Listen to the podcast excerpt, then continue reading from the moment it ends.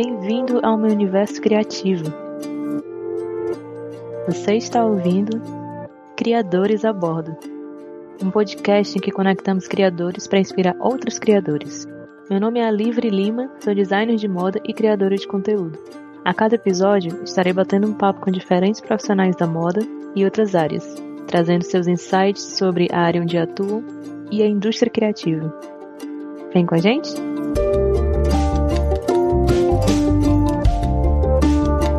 Estamos aqui com o primeiro episódio desse podcast com ninguém mais, ninguém menos do que Débora Souza. Olá, tudo bem? A podcaster oficial. A gente fazendo um podcast com uma podcaster. Uh. Nenhuma pressão, né? Não, de jeito nenhum. E o que é que a gente vai falar hoje? Como é que a gente se expressa sem medo? Sim. É um assunto que eu acho que a gente tá batendo muito na tecla. E eu vejo as pessoas me perguntando, vejo as pessoas comentando sobre isso de diversas formas. Como é que, que elas têm medo de se expressar, seja online, seja na vida real. E eu acho que agora, né, nesse contexto da pandemia, né, a gente tá muito mais online. Uhum. E eu não sei se você também tem percebido, quando a gente olha na. vai pesquisar no Instagram, tem N tutoriais daquelas redes e páginas de marketing. Sim. É, falando como você vai gravar seus stories, dicas para você não parecer tão tímido nos stories e etc. Mas eu acho que essa questão da expressão não se resume muito, não se resume só aos stories, né? acho que se resume a outros canais também possíveis, pelos quais a gente pode falar, a gente pode expressar o que a gente sabe, o que a gente quer compartilhar com o mundo, né? Então, a convidada de hoje é uma pessoa que tem se expressado de forma bem eloquente, de forma bem profissional. Oh. E que tem feito isso há quantos anos já? Olha, dois anos. Uhum. Mas ouvinte podcast desde que o, o arco-íris era preto e branco. Estamos com a pessoa certa, né? Só pra frisar aqui. Menina, eu não sei se você já ouviu falar desse podcast. Era Las Bibas from Vizcaya. Era uma coisa que você tinha que ir no site, baixar o MP3 e ouvir. Esse podcast é muito antigo. Eu comecei a ouvir podcast com ele. Até porque era mato mesmo a internet. Bacana. A gente vai ouvir muitas mais dicas de vocês assim, no final sobre podcast. E eu sou por outro lado, a pessoa que se expressa na parte visual. Então, são duas metades aqui, são duas caras da moeda. Você é a parte do áudio e eu sou a parte visual. Então, são duas formas de expressão que a gente pode falar e que a gente pode usar a nosso favor, hoje em dia principalmente. E por que não a combinação das duas, né? Mas vamos nós. É... Você quer falar um pouquinho sobre você? Olá, queridos ouvintes queridos podcast lovers. uh, meu nome é Débora Souza. Eu sou cearense, moro na Holanda há. vai fazer quatro anos no ano que vem. Bom, se tudo der certo, 2020 acaba semana que vem, né? Então, vai fazer quatro anos que eu moro aqui. É chão. Mulher, né? tá doida. É o ano mais longo da vida, 2020. E quando eu vim morar aqui, eu me vi numa situação diferente porque no Ceará eu fazia uma coisa muito específica, eu trabalhava com departamento pessoal, eu tenho especialização em tributos trabalhistas e previdenciários, então é uma coisa muito específica da nossa legislação. E aqui, como é que eu ia trabalhar com tributo trabalhista e previdenciário na Holanda, né? Difícil, né? Então, para mim foi um tombo, porque eu era muito ativa, eu trabalhava muito. Imagino. Né? E como eu vim com meu marido, isso é uma situação bem comum aqui na Holanda, assim. Geralmente, quando você vem com o seu companheiro é, e ele vem a trabalho, então, geralmente, você que é, tem que se reinventar e começar. E eu queria muito voltar para trabalhar na minha área, mas é muito difícil. Ainda é muito difícil. E eu comecei a ver no podcast um hobby, porque eu sempre fui muito curiosa. Eu gosto muito de aprender coisas novas, eu adoro. Sim.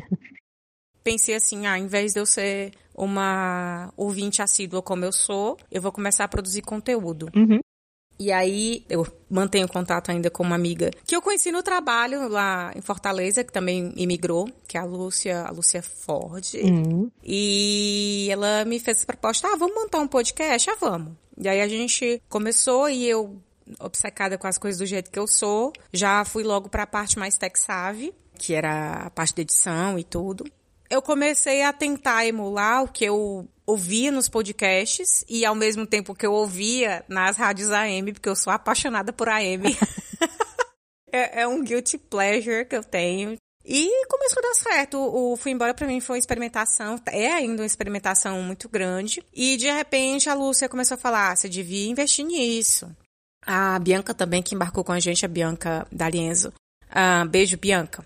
Começaram a falar: ah, você devia investir nisso, é legal, você faz direitinho e tudo. E, e para mim ainda tá sendo uma coisa muito tímida. É uma bola a ser trabalhada. Mas hoje, aos poucos, eu consigo ver que eu consigo fazer uma coisa legal, eu consigo transformar coisas, deixar as coisas de uma maneira mais fluida, mais interessante. É um feedback que eu escuto muito. E eu acho muito incrível essa coisa de você, na verdade, deixar a produção de conteúdo de uma maneira livre. Sim. E essa é uma das coisas que mais me, me apaixona na coisa do podcast que ela é uma coisa muito acessível. Você pode criar conteúdo de onde você quiser, com ferramentas gratuitas. Uhum.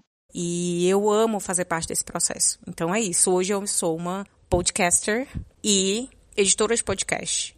Também me aventurando a fazer audiobooks. Estamos aí, né? E é isso. Essa sou eu. E você também começou o flow da conversa que é justamente para essa questão da edição, né? Exato. No momento, eu ajudo no processo da produção de um audiobook da Carol Milters, Cheiro Carol. Faço edição do Vozes do Feminino, que são três moças muito competentes de Fortaleza, que para mim é um presente editar esse podcast. Toda vida que eu edito, eu tô aprendendo um monte de coisa. E também ajudo no processo de edição e produção de um book club online da Nath Eustáquio. E é isso. E agora estamos aqui nesse projeto da Dona Livre também. Isso, assim, foi se montando em pouco tempo, né? Assim, você comparar. É. Então você já tinha começado com Fui Embora, você começou com seus projetos devagarinho e agora você tá. E olha que é só no boca a boca. Muito bacana. Você comentou dessa questão do, dessa liberdade que a gente tem agora, principalmente com a acessibilidade. E você vê que em toda parte tem gente gravando podcast e mandando lá, seja lá para o Spotify, seja para os canais. E você encontra N assuntos, você encontra N possibilidades e variedades que você pode estar ouvindo. Você quer algo sobre o que você gosta de ouvir, que você tem interesse, então tá lá. Tanto em forma de podcast, tanto em forma de vídeo. Então acho que a acessibilidade hoje é algo que a gente inclusive discutiu sobre uma live, né, que a gente fez também no meu perfil. Depois vocês podem conferir no Alivre Lima é bem interessante, porque assim, da mesma forma que a gente tem essa sensibilidade toda, eu acho que eu também tenho percebido que a gente tem essa questão da inibição, né? Tem tanta gente fazendo tanta coisa, tem tanta gente se mostrando de maneira N ou X, que a gente fica, como é que eu vou me expressar então, se tem tanta gente fazendo isso dessa forma, né? Sim. Você vê que há pouco tempo chegou o Reels no Instagram, tipo, né, o TikTok, roubando mesmo aquela ideia do TikTok. É, acho que um segundo. Na caruda, é. né, minha filha? Vê a criatividade do povo explodindo. E voltando para aquela parte, né? Eu também tenho visto vários tutoriais, as pessoas dizem ah, como é que você pode ser mais desinibida ou menos tímida quando vai fazer stories, quando vai fazer reels, tutoriais para isso, tutoriais para aquilo. Porque apesar de a gente ter essa acessibilidade toda, esses meios, né, gratuitos inclusive, né, a gente ainda tem medo de se expressar. Talvez mais presencialmente do que online, mas na parte online, que é o que a gente tem agora, que a gente tem para hoje, né, com essa pandemia acontecendo, é, ainda é algo difícil de expressar de algumas maneiras. Então, a primeira pergunta, por que temes, né? Quais são as possíveis razões pelas quais a gente não consegue ainda falar em público? O que é que a gente tem medo de mostrar? Cara, eu penso que esse medo, eu acho que ele vem dessa coisa da gente estar tá muito ligada à fórmula. Uhum. Você tá aqui, então você vê uma pessoa X ganhando engajamento e popularidade, sei lá, no Instagram. Vamos lá, eu vou falar da pequena Lô. É, ela tá bombando no Instagram por conta do Reels dela, né? Muito bom. E ela tem uma fórmula. Ela faz uns sketches de coisas cotidianas da gente e todo mundo se identifica. E a questão que a gente olha pra Pequena Lô e vê assim, ah, ela faz sucesso porque ela faz isso. Então a gente quer tentar usar a fórmula dela. Uhum. Então, quando você ingessa uma maneira de expressão, você não expande aquilo. Assim, é aquela fórmula e pronto. E não é assim. A graça da internet é que a internet ela é plural. Tem espaço para todo mundo. Eu acho um problema quando você cria uma fórmula é assim que você tem que usar stories, é assim que você tem que criar conteúdo, é assim que você tem que organizar. Eu não digo que essas fórmulas elas são inteiramente erradas, mas eu acho que elas uh, atrapalham o processo. Não estão de, inteiramente de... certas. Exato, entendeu? Eu acho que quando você segue a risca essas fórmulas, elas não são uma garantia de que você vai conseguir se expressar livremente. Ah, tá, eu tenho que sentar de uma forma X, eu tenho que impostar minha voz de uma forma tal. E isso não é natural. As pessoas percebem quando é uma coisa forçada, quando é uma coisa que não vem fácil. E perde a graça do negócio, né? Então, no caso da Pequena Lou, por que, que é engraçado? Porque ela faz muito genuinamente. E você percebe a verdade naquilo. Então eu acho que quando a gente está preso a essas fórmulas, eu tenho que fazer sucesso nesse canto, eu tenho que divulgar meu conteúdo nessa mídia, dessa plataforma, desse jeito, a coisa já está errada. E a outra é a gente agregar, entre aspas, o sucesso à quantidade. Sim. Na questão do podcast, né? O podcast é uma coisa grande e pequena ao mesmo tempo. É, se você chega, sei lá, no jantar de Natal da sua família e você vai perguntar pro seu tio que tá lá fazendo churrasco se ele escutou, sei lá, o último Nerdcast, ele vai olhar pra sua cara e vai dizer assim, quê? Como assim? Sim, né? sim. Não é todo mundo que sabe o que é um podcast e não é todo mundo que vai consumir podcast. E eu acho que é, se você vai produzir um conteúdo, né, você tem que escolher a plataforma em que você consegue gerar conteúdo de uma maneira livre, natural, sem pressão. E dentro daquele local que você vai produzir, se você faz de uma maneira verdadeira, se você faz de uma maneira natural, você vai conseguir os números, o público que você precisa que você quer. Se são 50 pessoas, se são 100, se são mil, e essas pessoas, você consegue ter uma interação verdadeira, você consegue trocar ideias de uma maneira natural, eu acho que tá show. Quanto é a tua comunidade que você tá é, expandindo, que você tá engajando, né? A questão é engajamento, e o pessoal ainda... Exato. Né? Ah, você tem, sei lá, 500 mil seguidores, ah, ótimo, né? Mas se você tem aqueles 50, se você consegue engajar aqueles, né? A questão é você ser, mostrar a tua autenticidade, né? Que é o que ela mostra nos stories, que a gente, que ela mostra nos reels, que ela é, reflete na, na vida, no, no que os seguidores veem, né? Então, assim, eles se identificam por um motivo, né? Porque eles fazem parte dessa comunidade. Exato. E ela consegue atingir de uma maneira, né? Já ela vai direto no ponto. Então, justamente essa questão do podcast, né? Então, não é todo mundo que vai ver um podcast, nem todo mundo que vai ver teu podcast, né? Porque teu podcast pode ser muito interessante, pode agregar valor de diversas maneiras, em diversas, é, em determinada área, mas se aquela área não for a área de fulano de tal, então a pessoa não vai engajar naquilo, né?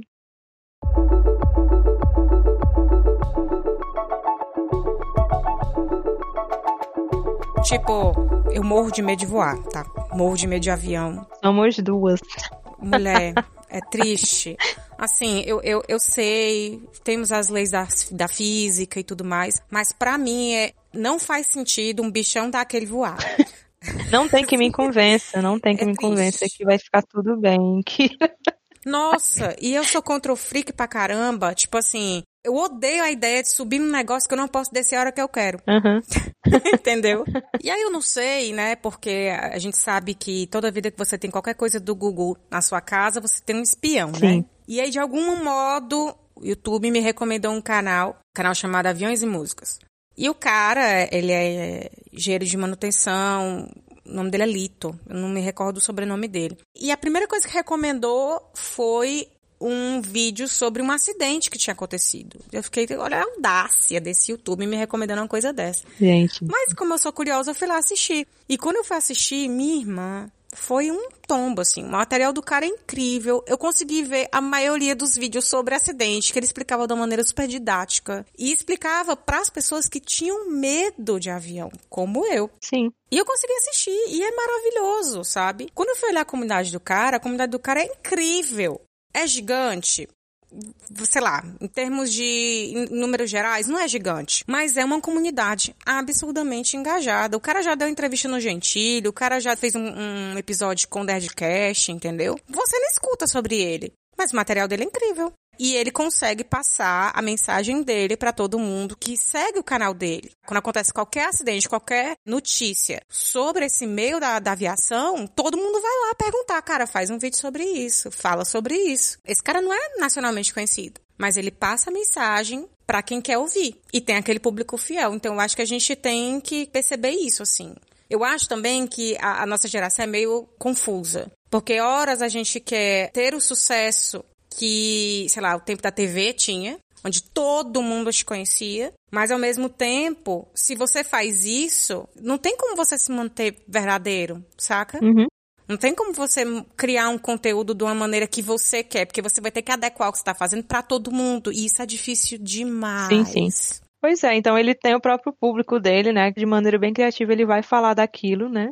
Se eu estivesse olhando, né, pela primeira vez, eu, poxa, né, vai ser um, mais um daqueles vídeos que vai explicar o que, é que, acontece de maneira bem honesta no avião. Eu vou entender o que vai acontecer no avião, mas eu ainda vou ficar com medo, mas é, é algo bem diferente. Ele soube como manejar um assunto que sabe qual é o público dele, as pessoas têm medo de avião, e vai de outra maneira expressar o que ele quer, de uma maneira diferente, né? Que não é bem. Ele vende o peixe dele, que é o quê? É mostrar que avião é um meio de transporte seguro, ele não tá errado nisso falar sobre tudo que envolve o, o, meio da aviação, seja dos pilotos, seja do pessoal da cabine, seja do pessoal da manutenção, o pessoal que faz o, o aeroporto rodar. Ele faz divulgação científica, que é o meu ponto fraco. E é muito incrível como ele consegue explicar um acidente. Basicamente, você perde o medo do acidente, assim, é muito, é muito interessante, cara. Gente, você vai mandar esse o link pra mim, porque... Mando sim. Você vai maratonar, te garanto. Vou maratonar, com certeza. E outro exemplo interessante é que eu estava até vendo o canal de uma menina que ela trabalhou até no BuzzFeed. Na verdade, eu acho que ela trabalha agora no Goodful. Ela produz vídeos de experimentações de comida vegana, tipo, ela transformar uma mistura com tomates e outras coisas mais no ovo vegano, que uma coisa parece com ovo, por exemplo. Ela faz vários experimentos esquisitos. Eu vou mandar depois o link. E ela estava fazendo um projeto recentemente sobre na terapia sobre sexualidade, né? Porque ela sempre teve problemas com isso de se relacionar com o próprio corpo por conta dos padrões impostos, né, para as mulheres e até mesmo pelas mulheres e pelos homens, sobre como os órgãos femininos a gente precisa ter a aparência perfeita, de que tem um padrão para aquilo e que etc e tal, né? Então ela sempre teve é uma relação muito é, conturbada com o próprio corpo por conta disso, e ela expressa nesse vídeo, nesse projeto dela, todas as frustrações dela e os experimentos é, sociais que ela fez, experimentos que ela foi fazer também, junto com um grupo de mulheres que sentiam a mesma coisa. E você vê na insegurança dela, ela narrando, né, assim, no, por trás das câmeras, né, que ela chorou, acho que a maior parte do tempo que ela foi gravar esse projeto, porque ela não conseguia colocar na câmera. É interessante que você vê é, o Instagram dela, você vê a página dela, dela fazendo os vídeos dela, né, sobre as comidas veganas e ela gosta de se expressar e tal. Isso vai de boa para ela. Mas acho que em determinados assuntos, principalmente como esses, né, você vê que a gente tem muita liberdade de expressão, né? Talvez não em todo canto do mundo, né, mas a maioria, né, você vê. A maior parte do mundo a gente tem, mas que algumas coisas ainda são tabu. E é interessante porque ela convida também dois profissionais, né, para falar. Um é cirurgião plástico e a outra acho que é uma médica. não sei se é ginecologista, eu não cheguei a ver o, o vídeo todo. Mas eles têm uma certa resistência em falar a palavra vulva. Ou falar sobre os nomes da genitália mesmo. Eles não falam abertamente isso em vídeo. E é muito interessante, porque eles são profissionais da área. Né? Eles fazem procedimentos, fazem cirurgia, né? E eles é, se sentiram mega desconfortáveis. Mais uma coisa falando sobre isso, que você falou dos profissionais da área tendo problema em falar o nome, porque assim, nos Estados Unidos é um pessoal muito puritano, por incrível que pareça, assim. Então, eles são absurdamente travados com essa questão do corpo, especialmente do corpo feminino. Essa questão do julgamento, ou seja, você está aqui, você está criando conteúdo, você está se expondo. Quando você se expõe, você também deixa aberta a possibilidade de ser julgado. Pessoas vão pegar aquele teu conteúdo e podem absorver ele de uma maneira diferente. Sim, com certeza. E aí a gente não quer sofrer crítica. A gente não quer ser percebido de uma maneira negativa. Então a gente percebe também que nas mídias em geral, a gente vê as pessoas maneirando muito o que vai falar. E eu não falo isso sobre essa sobre a ótica de ser politicamente correto. Mas a gente tem muito medo de ser julgado. A gente sabe que o julgamento da internet é pesado. A nossa vida não funciona mais somente na vida real. A internet faz parte da vida real. E tá todo mundo conectado. Então, se você tá cancelado na internet, você tá cancelado na vida também. Sim, com certeza. E eu acho que é, as mulheres também têm muito essa questão da pressão, né? Não vou daqui dizer que os homens também não têm, que a comunidade LGBTQI também não tem, e que tem muito, sofre muita pressão, né? Acho que a gente vê muitos reels, muitas coisas sobre, ah, sobre se sentir livre para ser quem é, e por que tantos vídeos sobre, né? Porque é, não é fácil a gente se expressar da maneira que a gente quer.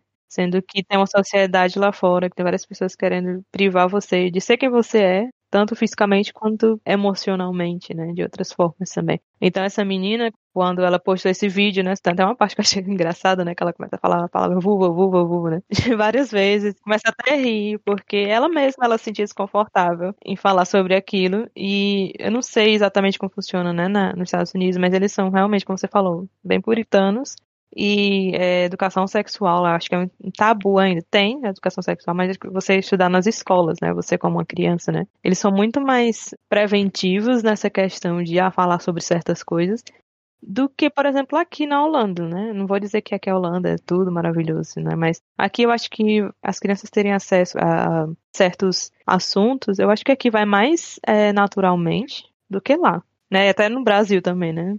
Eu discordo que no, no Brasil a gente tem também esse falso essa falsa liberdade, como a gente tem nos Estados Unidos, assim. É, é, aquela, né? Tipo, no corpo da mulher, a gente é livre até o momento que essas expectativas atendem à expectativa masculina. A partir do momento que não, aí, né, já não pode. É, já não pode. Essa liberdade de expressão, ela é muito. Ela, ela tem esse, esse véu Sim. da falsa liberdade.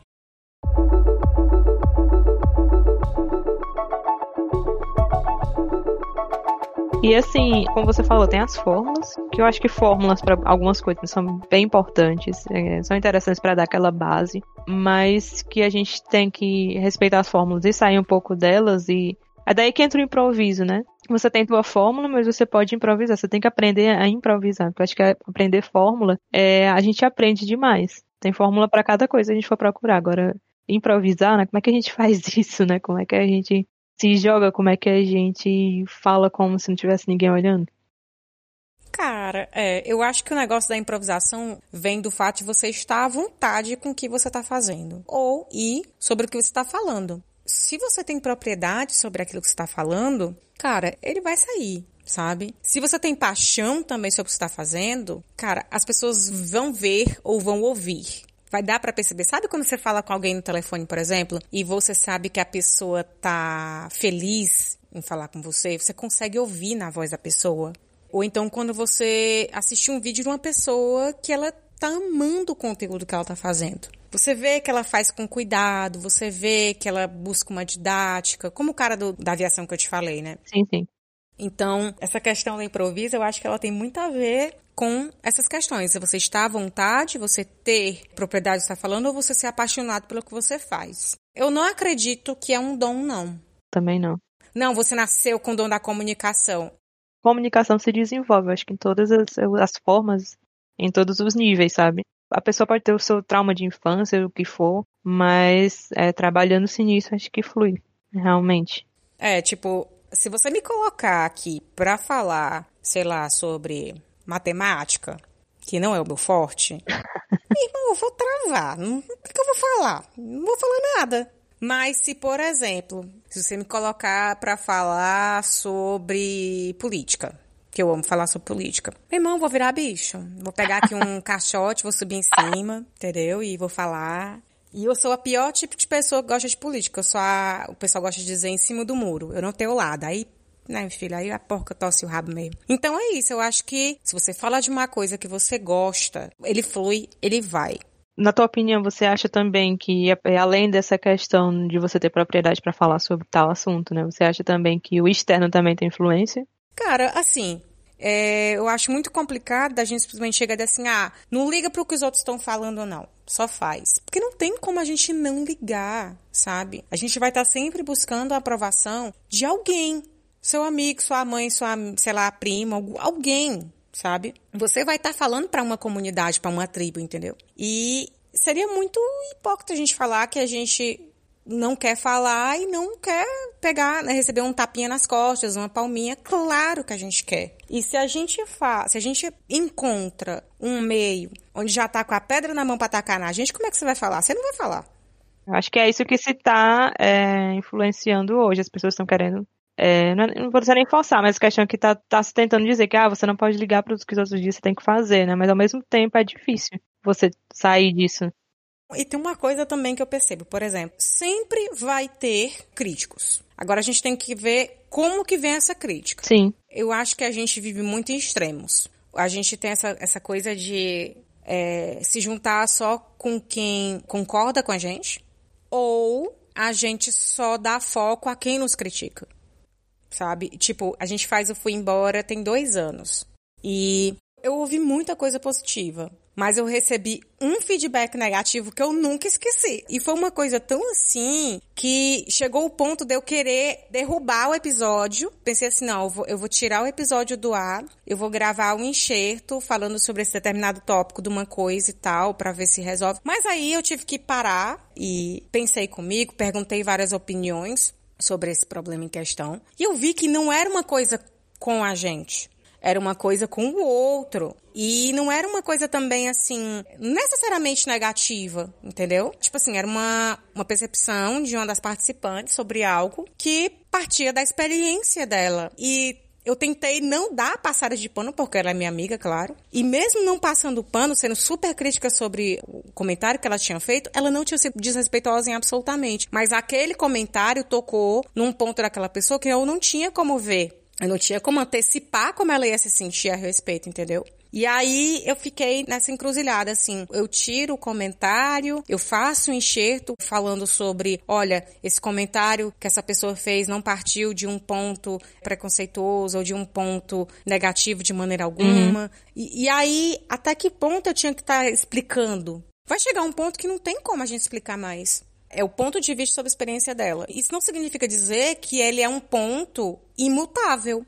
Tipo assim, aquela experiência, aquela visão que a pessoa teve sobre, aquela, sobre aquele fato em, em, em questão, não quer dizer que ela não vá mudar de opinião a respeito, ou que ela não vá olhar aquilo sobre uma outra ótica, entendeu? Cara, é uma construção. Mas o medo do julgamento foi tão grande, foi tão medonho, que eu pensei assim, não, vou mudar o negócio. E no fim, eu acabei não mudando, né? Pode ser que eu tenha perdido um ouvinte, com toda certeza. né? Vão existir os haters, mas a gente tem que ouvir o que é que tá sendo dito também. A gente tem que ter o pé no chão e olhar assim, bicho, isso que essa pessoa tá falando, cabe o quanto que eu vou levar disso pra mim, sabe? É, então acho que a gente também fica muito na defensiva, né? De, ah, eu fiquei tanto tempo fazendo aqui esse projeto, né? Dediquei tanto esforço, dediquei tanta energia e tal, e a pessoa vir falar isso, né? Aquela coisa, né? Que a gente tem. O ego da gente de já ir na defensiva, mas é realmente é tanto um aprendizado quanto um desafio, né? Você olhar para uma crítica e tentar tirar proveito dela, né? O que, é que a gente pode tirar de bom dessa daqui, o que, a gente pode melhorar, né? E ver também se a crítica é construtiva, né? E é sempre isso mesmo, você sempre olhar os dois lados, quem te elogia e quem te critica da mesma forma, né? Porque é também assim que a gente aprende, é se mostrar a comunidade da gente, é assim que a gente talvez perde até o medo de se expressar, de ser quem a gente é, no caso, né? Na internet, e de continuar fazendo as nossas coisas, né? Porque eu acho que da primeira vez que eu fui fazer as lives, por exemplo, não é que eu tenha recebido crítica, mas eu não recebi tanto engajamento. Então eu fiquei assim, será que vale a pena? Eita, será que alguém vai estar olhando para aquilo, né? E depois recebi comentários, as pessoas estavam olhando, tá tudo salvo né, no meu GTV. Eu penso, eu fiquei, poxa, né? As pessoas não estão olhando agora, mas elas podem chegar a olhar. A gente vai passando, eu, né, pelo menos fui passando pelo Instagram desde o comecinho, comecei a fazer essas lives e tal, e postar novas coisas. E eu, poxa, eu fiz tanta coisa assim, eu vou filtrando, né? Isso não é se jogar fora, isso é interessante, porque é que eu não, eu não dou valor a isso também, né? E costumo me criticar bastante, né? Então acho que se alguém vier com a crítica, eu acho que até recebo até de braços abertos. Então, é, essa questão, né? Você trabalhar tanto na questão da autocrítica quando você olhar o que, é que a pessoa tá falando e filtrar aquilo. Se é uma coisa que tá sendo falada só pra te atacar, tipo assim, você é feia e boba. Aí tem o bullying e tem a crítica, né? Não é, não é a É. mesma coisa. Cara, isso não é crítica, é só o bullying mesmo, é o puro creme do bullying. Sim. Acho que o pulo do gato mesmo do negócio é a gente achar o meu termo. O meu termo é a coisa mais difícil do mundo, né? É tipo ver até que ponto você tem que levar em consideração onde foi que doeu no outro e até que ponto aquilo que você tá fazendo é seu. É a sua maneira de existir no mundo. Cara, a gente existir no mundo incomoda também os outros. Tem como não, né? É, o modo de você estar aqui, de você estar ocupando um espaço, pode apertar em alguém. E o pulo do gato é a gente tentar manejar essa ocupação de espaço. Você, você já chegou a, a um ponto de que você teve medo de postar ou teve receio de gravar alguma coisa? Sim. Eu já tive na minha cabeça 400 milhões de ideias de podcast solos que eu não botei pra frente porque eu fiquei com medo de, ah, é forçado. Ah, é pretencioso. Ah, o que é que vão falar? Já, já tive vários, assim, vários. Não vou mentir, é um trabalho pessoal que eu tô fazendo, assim, de é, ligar o foda-se mesmo e não, vou, vou botar pra frente. Mas eu fui trollada pelo que eu mais falo. É, eu me deixei levar, além do impostor, de pensar assim, cara, eu não vou alcançar engajamento com uma coisa dessa. Eu tava pensando, primeiramente, em quem que queria me ouvir do que no que eu queria fazer. Sim, é o desafio diário, né? Eu também tenho isso. Eu acho que muita gente tem, principalmente quando se trata de, né, de alcançar os likes, de alcançar engajamento, e a gente acaba.